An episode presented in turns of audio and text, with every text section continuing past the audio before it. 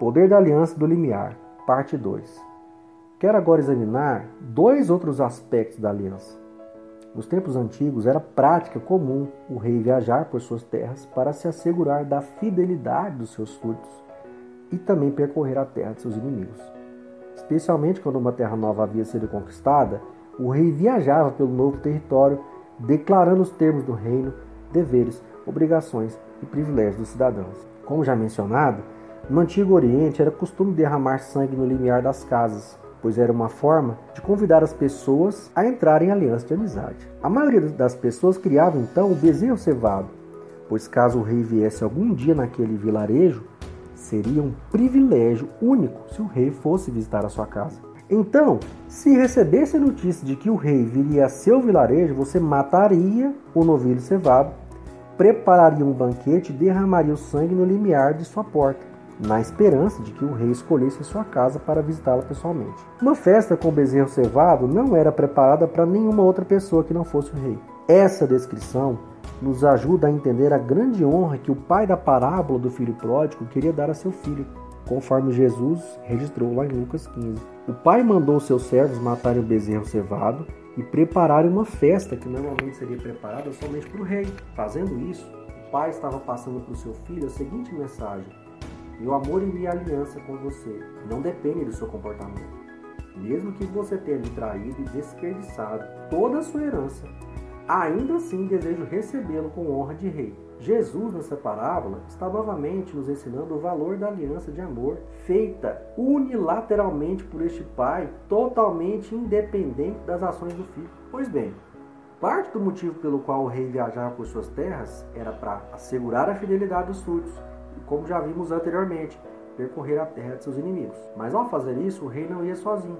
Geralmente, viajava com vários emissários, seu harém e seu exército. Um dos objetivos era saber quem eram os súditos leais e quem eram os desleais. O principal indicador, então, seria o sangue de um animal especial derramado no limiar da habitação. Se o rei visse o sangue derramado na soleira da casa, saberia que você estava expressando fidelidade a ele, desejando-lhe boas-vindas e o convidando a passar pelo limiar para hospedar-se. Caso não houvesse sangue derramado, ele saberia que você era seu inimigo. Na casa onde houvesse sangue na soleira, o rei entraria e declararia os termos do reino.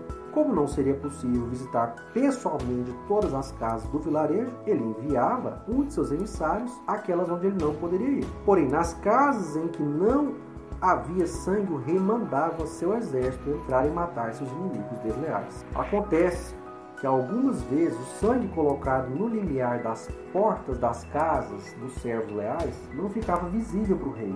Nesse caso, o rei poderia cometer o erro de mandar seu exército para a casa de súditos fiéis e matá-los. Portanto, quando se ouvia dizer que o rei ia a determinado vilarejo, criou-se um costume entre os súditos fiéis, para se assegurarem de que enganos assim não ocorressem, que eles não somente colocariam sangue na soleira da porta, mas também pegariam galhos, como sopo, mergulhariam no sangue e pintariam em volta da porta, pelo lado de fora. Pois ao fazerem dessa forma, ficaria evidente, até mesmo a longa distância, que os habitantes daquela casa eram súditos fiéis. Então, entender o costume oriental da aliança, da hospitalidade na perspectiva histórica e suas aplicações à visita de um rei é fundamental para compreendermos os eventos acerca da Páscoa judaica, registrados lá em Êxodo 12. Acredito que muitos professores judeus e cristãos têm ensinado esse evento da maneira oposta à forma como ela realmente aconteceu.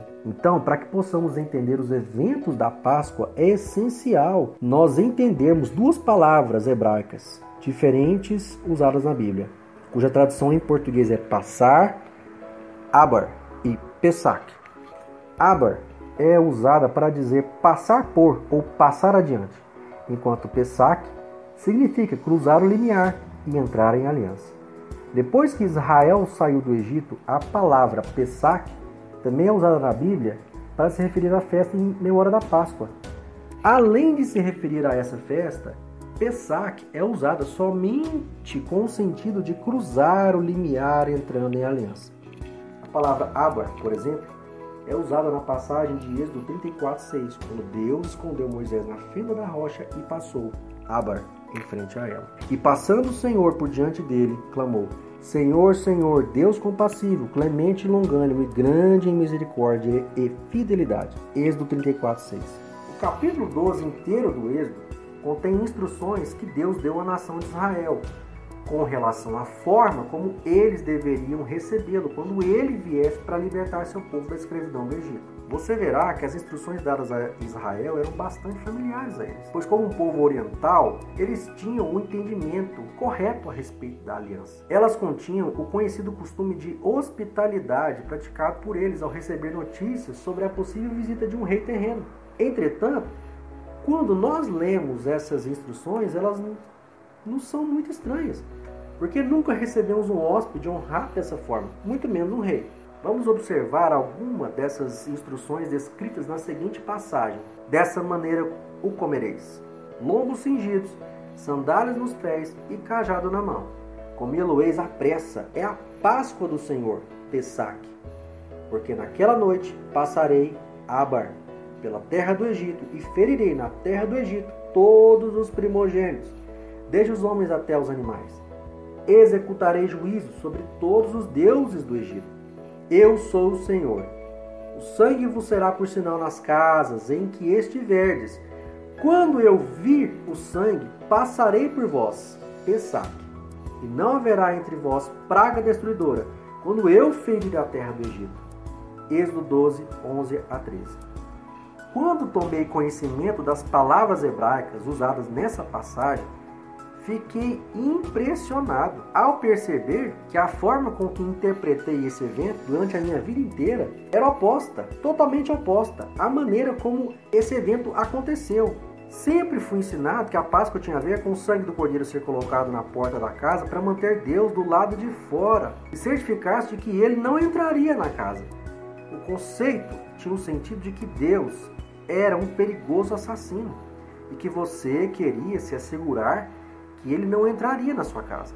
Acontece que a mensagem que Deus queria passar ao seu povo era o oposto. Ele viria como um rei para declarar a seus súditos fiéis, os israelitas, os termos do seu reino, para libertá-los da escravidão do falso rei, o faraó, e para trazer julgamento a seus desleais inimigos, os egípcios. Então, o sangue do cordeiro deveria ser colocado na porta da casa para convidar Deus, o rei, a passar pelo limiar da porta, formando uma aliança e entrar na casa, e não para evitar que ele entrasse e então pulasse aquela casa.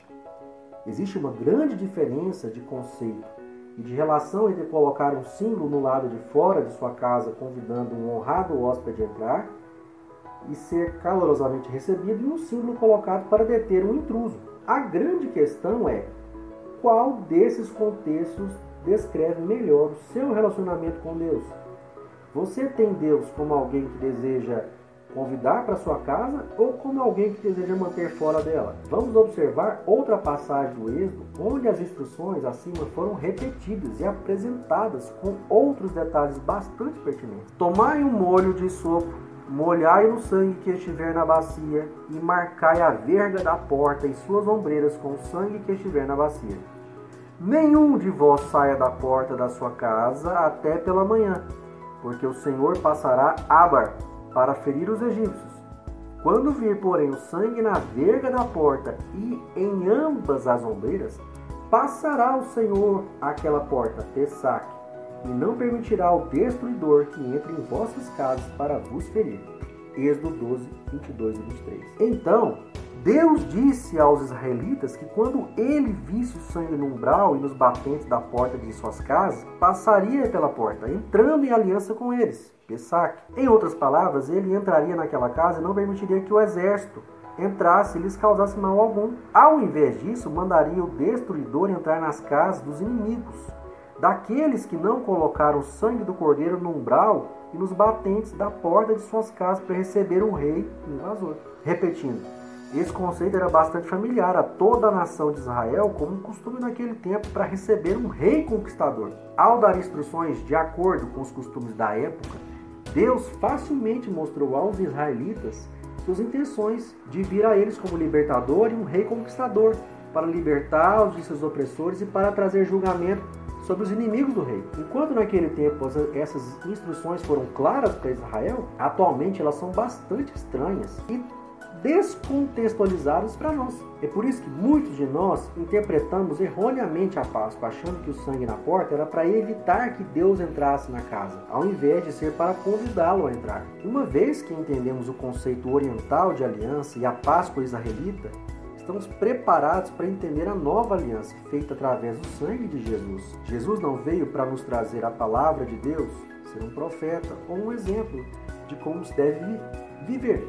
Jesus veio para dar sua vida e derramar seu sangue no limiar da habitação eterna do Pai. Na nova aliança, o Deus Todo-Poderoso troca os papéis da Páscoa judaica. Ele agora diz: Quero tratá-lo como um rei e convidá-lo a passar pelo limiar onde o mais precioso sangue do universo foi derramado. Não é o sangue de um bode, um boi ou mesmo de um novilho cevado. O sangue que eu derramei não é um sangue simbólico mas é meu próprio sangue derramado através de Jesus Cristo. Então, na Páscoa, Deus pediu que o povo hebreu derramasse o sangue simbólico de um cordeiro e o convidasse como rei para passar sobre as soleiras de suas casas. Na nova aliança, Deus derramou o verdadeiro sangue do Cordeiro no limiar da sua habitação eterna e depois, assim como o pai do filho pródigo, ele deseja nos tratar como reis e nos convida a passar pela soleira da habitação dele. Quando fazemos isso, entramos em aliança de sangue com ele e, portanto, obtemos todos os benefícios e obrigações desse tipo de aliança. A nova aliança é descrita em Jeremias. Eis aí vem dias, diz o Senhor em que firmarei nova aliança com a casa de Israel e com a casa de Judá, não conforme a aliança que fiz com os seus pais, no dia em que os tomei pela mão para os tirar da terra do Egito, porquanto eles anularam a minha aliança. Não obstante eu os haver desposado, diz o Senhor, porque esta é a aliança que firmarei com a casa de Israel depois daqueles dias, diz o Senhor.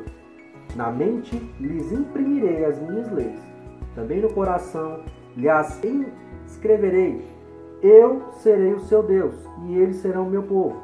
Não ensinará jamais cada um ao seu próximo, nem cada um a seu irmão, dizendo: Conheça o Senhor, porque todos me conhecerão, desde o menor até o maior deles, diz o Senhor. Pois perdoarei as suas iniquidades e dos seus pecados jamais me lembrarei. Jeremias 31, 31 a 34. Agora, Conhecendo um pouco mais sobre a aliança, podemos entender que Deus nos oferece a oportunidade de individualmente passarmos pelo limiar de sua eterna habitação, pelo sangue do Messias. Ele também nos oferece a oportunidade de passar por esse limiar como casal e submeter nosso casamento e nossa família à proteção, provisão e promessas que ele pôs à nossa disposição através da aliança. Nós devemos entender que a mensagem deste capítulo, então, é dupla. Primeiramente, você tem a oportunidade de fazer ou refazer um compromisso de casamento baseado na aliança, estabelecendo em seu casamento a força e a segurança caracterizadas por uma aliança oriental. Em segundo lugar, juntos, como casal, vocês têm a oportunidade de passar pelo limiar da habitação eterna de Deus, por meio do sangue derramado por seu Filho Jesus, o Messias, e adentrar na força e segurança da nova aliança. Caso queiram, eu os convido, como casal, a fazer a seguinte oração, dedicando sua vida pessoal e seu casamento à aliança com Deus. Deus Pai, obrigado por ter derramado o sangue de Jesus Cristo por nós no limiar da porta de sua eterna habitação.